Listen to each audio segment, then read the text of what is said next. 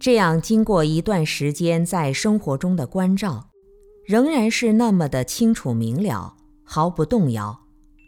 于是我想到把这种能够将烦恼照得空无所有的境界告诉给人们。我很清楚，每个人都完全可以这样的，但人们并不知道这心的妙用，所以我考虑到如何对众生说得清楚呢？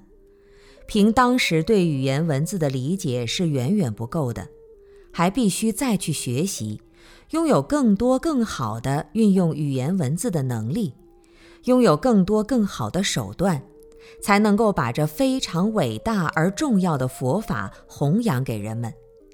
也是从那时起，我才敢肯定地把自己的生命奉献给十方。正在我想再学习教理、教义和世间知识的时刻，我收到了在分院时同学，后来又在头一年考入中国佛学院的介修法师等几位法师的来信。他们洋洋洒洒写了十八张信纸，一致劝我出山上学。并告诉我说，那里的学风道风非常正规，佛学资料也最丰富，自学环境更是一流，又恰好遇上招生年度，真是随愿所成。就这样，我为了能够增广见闻，实现自己的宏愿，下山于一九九四年九月考入了中国佛学院。于中国佛学院的修学。正是此生最为重要的黄金阶段。在四年本科的学习生涯中，虽然也尽力修学，但是由于基础较浅，所获并不理想。在临近毕业时刻，又极希望能够继续深造，以获得系统的知识。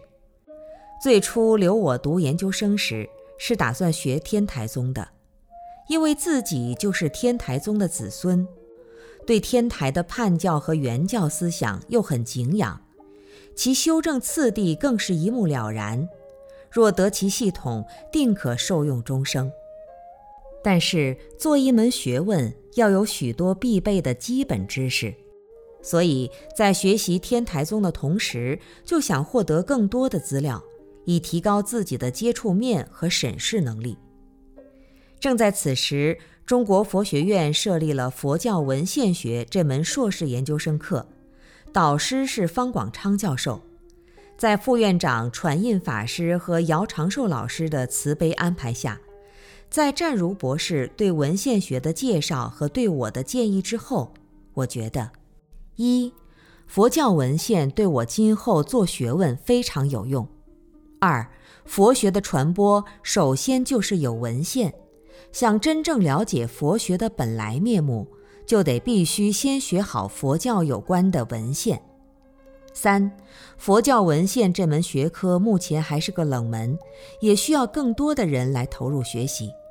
于是报名跟随方广昌教授从事佛教文献的学习，就这样开始了三年佛教文献学研究生的学习生涯。正是。为我何求？风卷云舒，破那芒鞋，一叶轻舟。学海无涯，任心遨游。众生度尽，无怨乃休。野鹤排云荣获上。